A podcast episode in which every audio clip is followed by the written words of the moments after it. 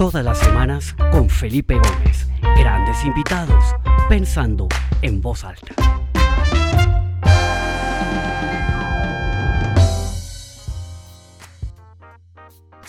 Bueno, un mensaje de bienvenida para todas las personas que se conectan desde distintas partes del mundo. Bienvenidos a esta nueva edición del programa Pensando en Voz Alta, episodio número 67. Me parece increíble que ya lleguemos 67 entrevistas y conversaciones interesantes con personas diferentes de, en lugares del mundo distintos, con manera de ver eh, la realidad única. Entonces ha sido una experiencia fascinante.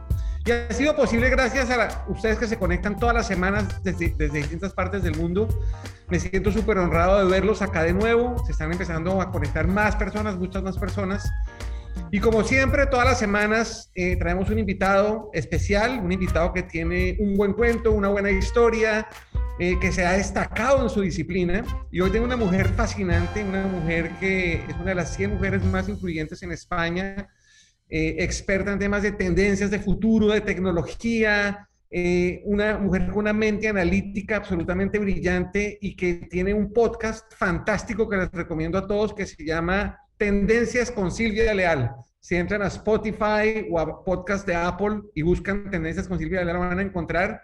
Son podcasts súper interesantes, cortos pero sustanciosos, hechos con un nivel y un profesionalismo absolutamente admirable me recordó mucho el podcast de Freakonomics, que también escucho muchísimo y que me parece súper interesante, pero en español y con temas relevantes para eh, los líderes de América Latina y de España y, de los hispanos que están, estamos en todas partes del mundo. Entonces, eh, Silvia Leal, bienvenida Pensando en Voz Alta. Es un privilegio y un gusto tenerte con nosotros. Gracias, Felipe. No, el gusto es mío y bueno, con una invitación así, voy a presentándome así, vengo y repito cuando me digas, ya te digo. Vaya audiencia que tienes, por cierto. Gracias, Silvia. Muchas gracias. Como te conté antes de salir al aire, tenemos una audiencia fiel, eh, súper constante de líderes, de empresarios, de ejecutivos de América Latina y España. Están conectados acá de varios países. Eh, y realmente, pues, muy agradecido con, con el poderte tener acá con nosotros en esta oportunidad. Silvia, hablemos un poquito de cómo la pandemia te agarró a ti, dónde estabas y qué ha pasado en estos 18 meses de pandemia con tu vida, con tu actividad profesional y con tu carrera. Bueno, ¿dónde estaba, verdad? Te cuento, yo esa, ese mes, ese trimestre, estaba estrenando una serie de televisión que se llamaba La Cuarta Revolución en la televisión pública española. Ya había terminado de rodar, justo se acababan de emitir los episodios y dando muchas conferencias. Y de repente la vida me encierra, ¿no? Me encierra en, casa, como nos ha encerrado a todos. Y bueno, pues he estado dando conferencias sobre la necesidad, entre otros, de renovarse, ¿no? De renovarse desde un punto de vista profesional, empresarial e incluso personal. Y lo tuve que hacer yo misma, de manera que pasé de la televisión y las conferencias a los podcasts. Y te tengo que decir, Felipe, que estoy encantada, porque ahora estoy con los podcasts y con las conferencias y bueno, he encontrado mi sitio. Quizás en el futuro haga televisión, pero la verdad es que aquí estoy disfrutando muchísimo porque, bueno, pues ahí está el resultado, ¿no? Es, eh, está llegando a muchísima gente y puedo conciliar, que para mí era importante porque viajo mucho y me permitía conciliar. Y bueno, ¿cómo me ha pillado? Pues renovándome, renovándome profesionalmente, te diré, con la tecnología, Felipe. Igualito, yo creo que en eso convulgamos, no hemos tenido el privilegio de encontrarnos en un escenario todavía, seguramente nuestros caminos se cruzarán más adelante, pero para mí también la pandemia llegó y ese proceso de reinvención, de entender la tecnología, de entender cómo podemos tener un impacto a través de programas como este, de conferencias digitales, de videos pregrabados, etcétera, para mí ha sido un descubrimiento fascinante y yo creo que son pues grandes cosas que deja la pandemia. Sin lugar a dudas ha sido un proceso difícil y complicado en, muchos, en muchas dimensiones, pero también ha sido iluminador y nos ha permitido florecer en aspectos en los que tal vez ni siquiera habíamos considerado que podíamos tener un desarrollo. Entonces, pues celebro eso, eh, me alegra que estés bien, que la gente cercana a ti esté bien. Y hablemos un poquito de lo que haces, Silvia, hablemos un poquito de esa, esa actividad de proyectar el futuro. Yo ponía la introducción a esta entrevista que si bien la pandemia nos ha enseñado a vivir el presente como con más intensidad, a valorar esas cosas que muchas veces dábamos por sentadas, por hecho, también pues, nos ha puesto a pensar un poco sobre el futuro y cómo afrontar el futuro, cómo planificar el futuro. ¿Cómo crees tú que un fenómeno como la pandemia cambia la manera como percibimos el futuro y cómo planeamos nuestra actividad, tanto a nivel personal y familiar como a nivel profesional? Bueno, yo te diré que llevo tiempo, ¿no? Escribiendo libros sobre cómo veo el futuro y dando conferencias sobre ello y por lo general he acertado. Eso lo tengo que decir, que la gente me escribe y me dice, aquello que dijiste se cumplió, y digo, ¿eh? Pero no porque tenga una bola mágica, sino porque si tú entiendes qué opciones hay y qué tiene sentido, aciertas, porque no es tan complicado. Entonces, ¿qué es lo que ha pasado con la pandemia? Que dicen que las crisis aceleran los procesos históricos y lo que ha acelerado ha sido la digitalización, una digitalización que tenía como freno la demonización de la tecnología y el miedo también de muchos respecto a lo que estaba sucediendo y ahí se han roto, bueno, pues muchos prejuicios, ¿no? Entonces, ¿es difícil imaginarse el futuro? Para nada, hace falta, yo siempre digo que entramos en la era del aprendizaje, tenemos que aprender, decía mi amigo José Antonio Marina, que es un filósofo español muy famoso en mi serie de televisión, que aprendes o te vas a la cuneta, y ahora si aprendes, si estás al día y entiendes la tecnología, es muy difícil que te vaya mal es muy difícil porque hay muchísimas oportunidades ahí, ¿no? Estamos viendo modelos de negocio increíbles esperándonos y, hay mucho dinero también buscando esos negocios, esas oportunidades, ¿no? Que tienen sentido. Entonces, yo animo a todo el mundo a explorar la tecnología y a estudiar. Bueno, ¿y qué tecnologías podrías compartir con nosotros como que se han vuelto mucho más relevantes en esta pandemia? Pues hay cosas evidentes como lo que estamos utilizando ahorita. Sí.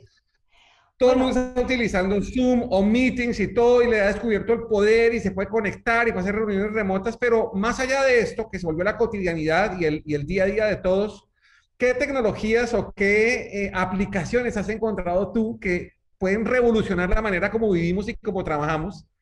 Pues mira, te, voy a dar una pista de cómo hay que hacer la reflexión, cómo la haría yo, ¿no? ¿Qué es lo que ha pasado en la pandemia? En la pandemia nos hemos enganchado, bueno, todos sabemos el teletrabajo y demás, ¿no? Pero nos hemos enganchado a dos cosas con mucha intensidad respecto al ocio, que son los videojuegos y las series de televisión. Entonces, ¿qué es lo que pasa? Que de repente nuestra manera de entretenernos o de mantener la atención, fíjate dónde está el nivel. O sea, si para mantener la atención en una conferencia o en una reunión de trabajo yo necesito estar al nivel de un Netflix o de un videojuego, pues claramente, o sea, tengo que replantearme cómo hago las cosas. No es suficiente una videoconferencia o no es suficiente, bueno, pues las cosas como las hacíamos hasta ahora si realmente queremos tener a la gente enganchada. Entonces, ¿qué tecnología sugiero explorar? Y voy a demostrar también por qué. Sugiero explorar todo lo relacionado con la realidad virtual ya aumentada y, por supuesto, la gamificación, pero en el mes de abril se conocieron unas cuantas noticias que a mí me demuestran que es la línea. Primero, Sony ha liderado un consorcio de mil millones de dólares a nivel global para explorar el metaverso, que llaman, ¿no? Eh, otro mundo. Mil millones, Sony, a nivel global. Luego nos encontramos con un consorcio, bueno, también con este consorcio de Sony y iniciativas también lideradas por Apple, 450 millones de dólares a nivel global para ver, bueno, pues qué más se puede hacer con esta tecnología. Y Amazon acaba de abrir una peluquería en Londres con realidad virtual y aumentada. Entonces, ¿yo qué recomiendo explorar? Pues si queremos mantener este enganche emocional, ¿no? Con nuestros clientes, con nuestros proveedores, con nuestros empleados, con nuestros colaboradores, yo creo que es el momento de explorar esto porque desde luego yo no me atrevería a pensar en ningún momento que Apple, Sony o Amazon van por el mal camino. Totalmente. Mira que me hiciste recordar hace unos tres años, estuve en un evento en Nueva York en el que Michael Porter fue el conferencista principal y él habló precisamente del auge de la realidad aumentada en el mundo de los negocios. Eh, y yo creo que la pandemia hace toda esa reflexión, esa reflexión que decía Michael Porter y que además está en un artículo muy interesante del Harvard Business Review, que cuando suba este video a mi página voy a poner el link del artículo para, para si alguien lo quiere leer, para que lo pueda leer. Creo que la pandemia hace que todas estas cosas de la realidad aumentada, la realidad virtual y todo se vuelvan mucho más relevantes. Hace unas semanas estaba, mi, hijo te quería comprarse un Oculus, estas, las gafas estas de, Facebook para realidad virtual, Bueno, al final las compramos. Oye, esa vaina es impresionante. Es impresionante a nivel de entretenimiento, a nivel de aprendizaje y eventualmente a nivel corporativo. Hay una cantidad de aplicaciones que estoy empezando a descubrir de realidad virtual y realidad aumentada que son fascinantes. ¿Hay algo en particular que te haya llamado la atención y sea un buen ejemplo para compartir con nuestra audiencia?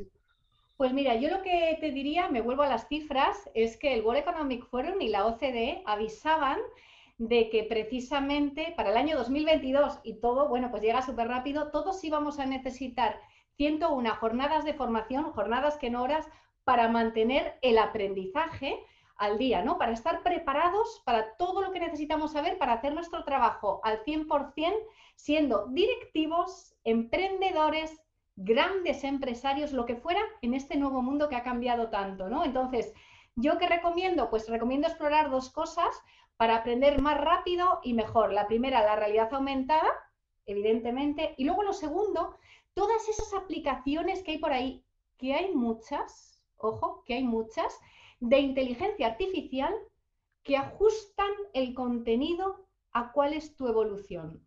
Con los niños ya funciona fenomenal, en Europa es una realidad, me consta que en Estados Unidos en muchos sitios también te ajustan el contenido para reducir el tiempo de aprendizaje a un tercio, pero para quien esté pensando lanzar planes de formación en emprender, en ver qué es lo que hace con la tecnología, ojo, que si mezclas la inteligencia artificial con unos contenidos ajustados de manera que reduces el tiempo de aprendizaje, y todos sabemos que no tenemos tiempo de estudiar, a un tercio, y metes una realidad virtual y aumentada, nos vamos a encontrar con una era en la que vamos a estar estudiando y disfrutando mucho.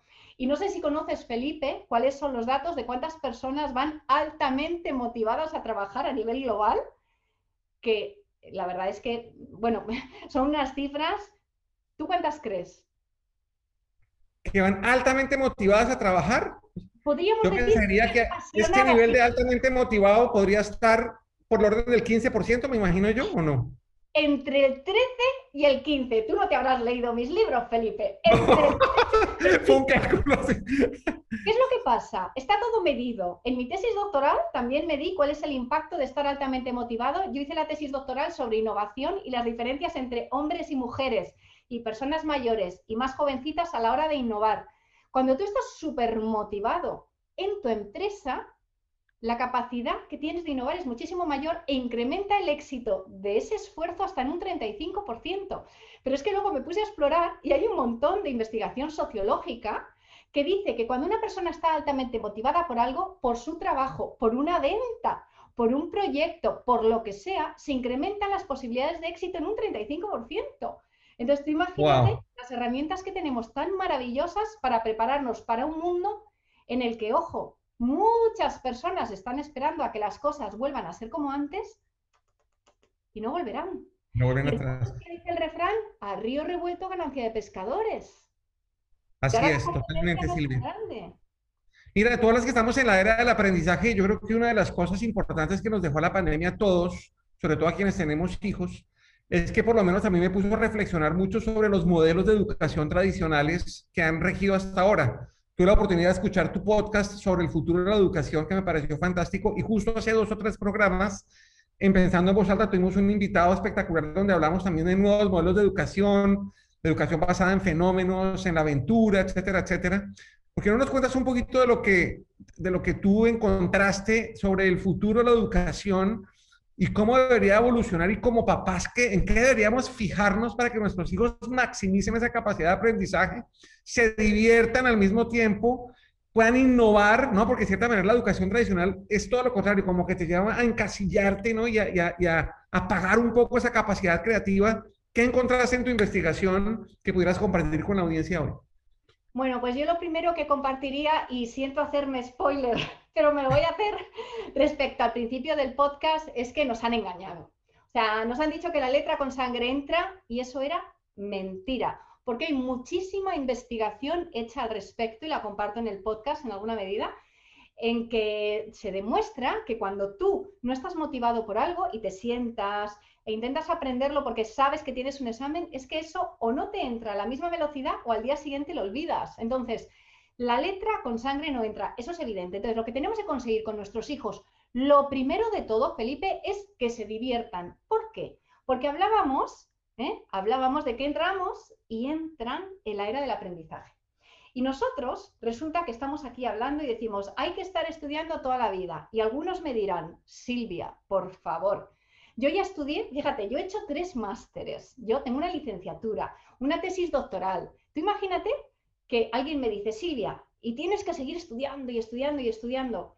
En un momento dado, Tú puedes decir, ¿te apetece o no? Pero la realidad, Felipe, la realidad es que está demostrado, y esto es desde el siglo XXI, porque ya lo dijo Ramón y Cajal, todo el mundo le llevó la contraria y él decía, las neuronas se regeneran, las neuronas, las neuronas se regeneran, y le llevaban la contraria, le dieron un Nobel, porque tenía razón.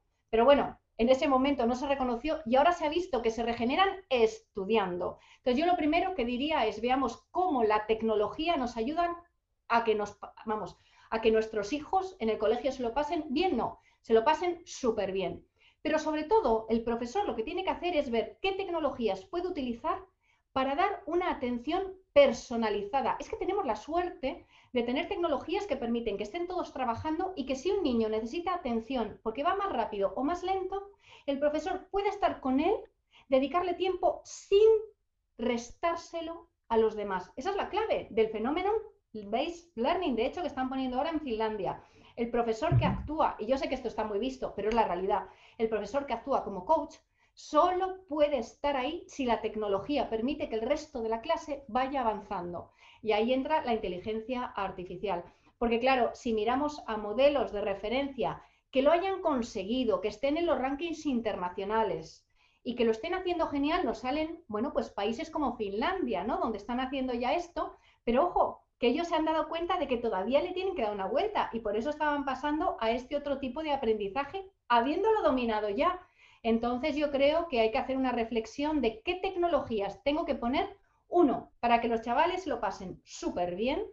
Y dos, para que el profesor tenga esta herramienta que le da una atención personalizada al alumno, lo que le permite, ojo, mezclar la educación de toda la vida con estas dosis de tecnología puntuales para captar la atención, porque yo creo en el modelo mixto. Aristóteles siempre hablaba de que lo mejor muchas veces no es ni lo blanco ni lo negro, es lo que está ahí en medio. Entonces, yo no creo en un mundo digital en el que desaparecen los cuadernos ni los libros, creo en un mundo digital donde respetamos y valoramos aquello que ha funcionado toda la vida. Espectacular. En tu podcast también hablabas, eh, y, pensé en mi hermano que tiene una firma de desarrollo de software, y otro me decía, mira, no hay suficiente talento en el mundo para la cantidad de demanda de programadores que se están necesitando en este momento. Y tú hablabas en tu podcast de cómo si los niños desarrollan esa capacidad de programar, no solamente están adquiriendo una habilidad que les va a ser tremenda, tremendamente útil en su vida, eh, sino que además tiene una cantidad de efectos colaterales positivos en su mente que los que permite que sean niños mucho más creativos y conscientes. Cuéntanos un poquito de por qué es tan importante desarrollar en los jóvenes y en los niños esa capacidad de programar en el computador hoy en día. Bueno, aquí hay muchos matices, ¿no? Primero hablábamos del mercado laboral y quiero recordar que en enero del 2020, y ahora las cosas se han puesto peor, el 54% de los directivos a nivel, global, que buscaban profesionales del mundo tecnológico o con competencias digitales no los encontraban. Ahora se ha acelerado la digitalización y la competencia todavía es más alta. ¿Qué es lo que pasa? Que si tú te formas en estas competencias, vas a tener muchísimas oportunidades o posibilidades de encontrar un trabajo absolutamente maravilloso. Pero ojo, es que a lo mejor resulta que no nos planteamos aprender a programar porque en principio, ¿no? Nuestro trabajo parece que no lo requisiera. ¿Y qué es lo que sucede? Está demostrado que a nivel global, y esto yo estoy segura de que pasa también en Latinoamérica, cuando una persona sabe programar y aunque el puesto de trabajo no lo requiera, ojo, que aumenta casi hasta en un 50% las posibilidades de ser el candidato contratado. Entonces, ¿qué es lo que pasa? Si tienes esto en cuenta de que te da más empleabilidad, aumenta las posibilidades de ser el candidato contratado y además hay un montón de estudios que demuestran que saber programar Desarrolla tu inteligencia analítica, desarrolla la creatividad, tu capacidad para resolver problemas, porque todos sabemos que como te pongas a programar o te pongas con la tecnología y algo se tuerza, o sea, ahí se tiene que mover todo, todo, todo, todo, absolutamente el motor cerebral para resolverlo. Entonces, solo tiene ventajas. ¿Y qué es lo que pasa? Que tenemos esos prejuicios, nos da la pereza. Uno, de lo que hemos visto en muchas series de televisión, de que programar es para los frikis y que no nos hace falta, bueno, pero a lo mejor lo que necesitamos son solo unas bases, ¿no? Y luego también que creemos que es aburrido, que no lo podemos hacer, y ahí la clave la tengo, bueno, yo siempre digo que quien tiene un amigo tequi tiene un tesoro, un amigo, un primo, un hijo, un vecino, algún tequi cerca, porque le da ese empujoncito, ¿no? Que se necesita para, poder avanzar. Y, y, de verdad que sobre todo para los niños que son como esponjas, o sea, saber programar debería de ser eh, obligatorio, visto toda la evidencia científica que hay sobre los beneficios de la programación, ojo, sobre nuestro cerebro. Y ya no quiero contar sobre el empleo del futuro de nuestros hijos. Absolutamente. Bueno, migremos un poquito, hablemos de otra dimensión importante del futuro. También fue un tema que abordamos en un episodio pasado a profundidad, que es el tema de las smart cities o de las ciudades inteligentes de cierta manera, bueno, por un lado se están creando unas ciudades inteligentes que nacen inteligentes, que fue el caso que entrevistamos de Lake Nona acá en Estados Unidos. Cuéntanos un poquito cómo están evolucionando las ciudades y cómo la tecnología está jugando un rol tan importante en el futuro de las ciudades y de cómo vivimos en las ciudades, que es otro tema que está en otro episodio de tu podcast que le recomiendo a todo el mundo, absolutamente fascinante. Sí, bueno, hablábamos, ¿no? De que la digitalización se ha acelerado y evidentemente se está acelerando también en todo lo que tiene que ver con la tecnología y su impacto sobre la calidad de vida de los ciudadanos, ¿no? Entonces, cada vez hay más uso de la tecnología para gestionar mejor las infraestructuras, para ganar más eficiencia en cómo se distribuye el agua, para mejorar y evitar que haya atascos, mejorar el tráfico, porque no podemos perder tantísimo tiempo en atascos, ¿no? Entonces, yo creo que ahora que estamos perdiendo un poco, yo diría el miedo y también los prejuicios al impacto de la tecnología se están acelerando estas ciudades, pero todavía está también esta barrera, ¿no? De que se, e, es normal, ¿no? Y me van a controlar y me van a vigilar y me van a llevar para allá, ¿no? Y eso no solamente son las ciudades inteligentes, esa es la tecnología en general. O sea, si tú no entiendes la tecnología y no la gestionas con conciencia, no tengas ninguna duda de que te van a manipular, pero no las ciudades inteligentes, o sea, cualquier red social y un amigo tuyo. Entonces, bueno, pues yo creo que está quedando demostrado cada vez más que la tecnología nos puede ayudar a resolver los grandes retos que tiene la humanidad de alimentación, contaminación, etcétera, que, sin embargo, todo esto viene con muchos riesgos y por eso, y es una de las razones por las que lanzamos el podcast, es tan importante entender lo bueno y lo malo de todo ello, porque en el podcast ves que hablamos de lo bueno y de lo malo, de lo bueno y de lo malo, y que hay veces que resulta, bueno, pues es como las películas, ¿no? dices, pero ¿a dónde me estás llevando? Digo, yo no te llevo a ningún lado. Yo te doy toda la información y luego tú decides, toma decisiones y cada decisión tendrás que tomarla con conciencia, pero si no lo entiendes, vas a ser un muñeco. En el episodio, bueno, pues Mateo Valero, el director del Centro de Computación de Barcelona, nos dice, es que si no, nos llevan como ovejitas, ¿no? Y es que es verdad, pero ojo, la culpa no es de la tecnología. La culpa es de que, bueno, pues nosotros estamos ahí haciendo las cosas sin prestarle atención y entonces nos manipulan. Quiero recordar lo que pasó en Londres, hace no mucho hicieron un experimento y dijeron, si tú te quieres conectar a esta red wifi que estaba al lado del Parlamento, tienes que cederme a tu primogénito de por vida. imagínate, para conectarte a una red wifi, en los términos y condiciones de esa red wifi, cedías a tu primer hijo para siempre. Oye, ¿te puedes creer, Felipe, que todo el mundo cedía al primogénito? Evidentemente nadie se llevó al primogénito de nadie, pero esto demuestra que, bueno, pues cuando alguien nos pregunta, ¿puedo compartir tus datos? Los médicos, claro, ahí nos levantamos, wow, mis datos, ¿para qué los quieres, no? Pero resulta que luego quieres usar la red wifi y cedes al primogénito y dices, ¿estamos locos? No, lo que pasa es que no estamos educados en esto y es el momento de, resolverlo. Importantísimo. También hubo un, episodio acá en el programa sobre eso, sobre la tecnología y la privacidad. Se los recomiendo. Diego Molano está subido en el portal www.pensandoenvozalta.com. Bueno, eh, Silvia, hablemos un poquito de la movilidad. También todo el tema del transporte está evolucionando tanto, los carros autónomos, el servicio público autónomo, todo el tema de lo que está pasando con los drones y los deliveries. hablemos un poquito del futuro de la movilidad, ¿cómo lo ves tú? Y también otro tema explorado en otro episodio del, del magnífico podcast de Silvia, Tendencias con Silvia Leal. Pues mira, a mí en lo que tiene que ver con la movilidad, bueno, pues me interesa mucho todo lo relacionado con el coche autónomo y los accidentes, ¿no? Pero accidentes ha habido siempre, entonces, bueno, esto hay que regularlo y terminar de depurarlo y demás. Pero lo que más me preocupa es que hay demasiadas personas que se compran un coche eléctrico y dicen, ya cumplido, ¿sabes? Y en lugar de comprarme uno, compro uno para mi mujer y para mis hijos, porque como es eléctrico, no pasa nada. Y no son conscientes de que la fabricación del coche eléctrico, de ese motor, contamina muchísimo. Es verdad que contamina menos que el otro, pero no es la solución. La solución todo apunta a que va a pasar por el hidrógeno. Pero ¿qué es lo que pasa? Todavía son coches muy caros, falta por explorar y hay que hacer inversiones muy importantes ahí, ¿no? Para sacar el hidrógeno del agua. Tú imagínate sacar el hidrógeno de charcas, ¿no? Por ejemplo, de charcas sucias y que de paso se pueda depurar. Ojo, que puedo demostrar, y lo demuestro en el podcast, que el futuro de la movilidad está por ahí, pero no viene exento de riesgos porque tengo un invitado que comparte sus problemas y es un fabricante de motos eléctricas que dice que le atacan en las redes sociales los haters, que son petrolheads, personas que solamente piensan ¿no? a la antigua usanza en lo que se refiere a la movilidad y que dicen que su moto no es una moto,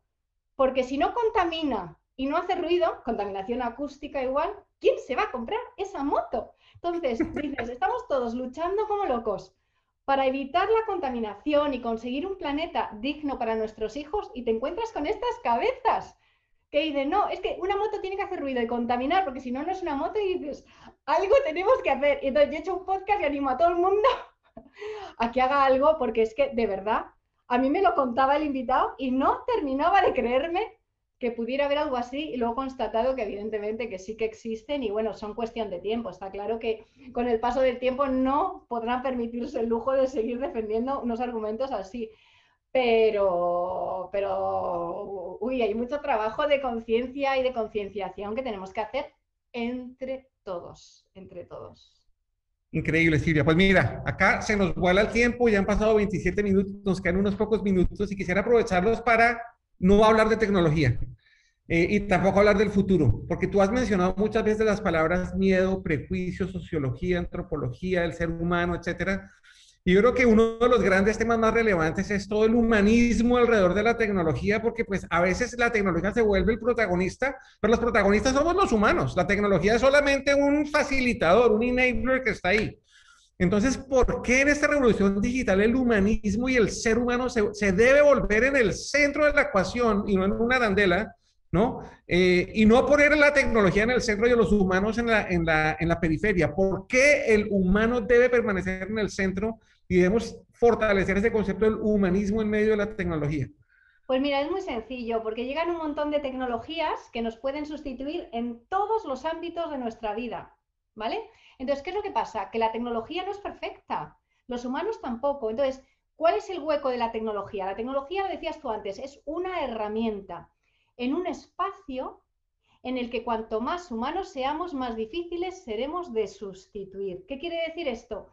Que si yo estoy en un bar, en un restaurante, atiendo a un cliente y luego como un robot, nadie va a querer coger ese café o ese plato de mí, porque yo le voy a juzgar y demás. Entonces, yo creo que la tecnología tiene que poner a la persona dentro, porque tenemos muchos problemas y nos puede ayudar a resolverlos. Y tiene que ver qué problemas tiene la humanidad, pero desde un punto de vista de comportamiento tenemos que entender que la tecnología va a hacer muchas cosas, pero sí, volvemos al principio, nos preocupamos por nuestros puestos de trabajo y la prosperidad porque si no tenemos prosperidad no vamos a ningún lado. De verdad, pensemos qué tengo que hacer que no hagan las máquinas, que son muchísimas cosas, la creatividad, la empatía, el espíritu crítico, o sea, no podemos tener personas grises, aburridas, que juzgan y no aportan nada. Porque entonces, su vida personal o profesional la tomará un robot. Espectacular, Silvia. Pues mira, creo que hemos abarcado una cantidad de temas importantísimos en donde vemos el rol protagónico que va a estar jugando y que va a jugar la tecnología en el futuro, pero que no podemos dejar de pensar como seres humanos, de actuar como seres humanos, de tener esa espontaneidad, podernos mirar los ojos, podernos morir de la risa, podernos divertir estudiando, aprendiendo, trabajando, viviendo en una ciudad, transportándonos. El humano debe seguir en el centro y yo creo que eso es el corazón de lo que tú haces, es encontrarle la humanidad a un mundo que está siendo revolucionado por la tecnología y me parece absolutamente apasionante. Aplaudo todo lo que estás haciendo. No he visto ninguna de tus conferencias, pero me imagino que son magníficas. Tu podcast está fantástico. Una vez más, se los recomiendo a todos los que se conectaron después de que lo dije. Se llama Tendencias por Silvia Leal. Lo encuentran en Spotify, en Apple Podcast y todo. Es un podcast de maravilla, el estilo de Free Economics, con una cantidad de trabajo de investigación y de producción encima que lo hace en eh, asocio con BCC Conferenciantes y han hecho un trabajo realmente magnífico. Felicitaciones a ti y a todo el equipo de BCC que han hecho un, trabajo realmente magnífico. Les recomiendo a todos que se suscriban al podcast y lo sigan porque realmente eh, a mí me impactó muchísimo. O sea, hay tantos podcasts, pero este es un podcast hecho con mucha seriedad y con un nivel absolutamente eh, fascinante.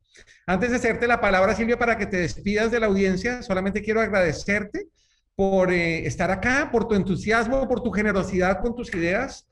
Y a las casi 100 personas que se conectaron hoy, muchas gracias de corazón. De verdad que ha sido un gusto tenerlos con nosotros eh, hoy acá, como todas las semanas. Quienes se conectaron por primera vez, nos vemos todos los martes a la misma hora. Eh, siempre tenemos invitados fascinantes y la semana entrante tengo una invitada de lujo, se llama Mónica Contreras.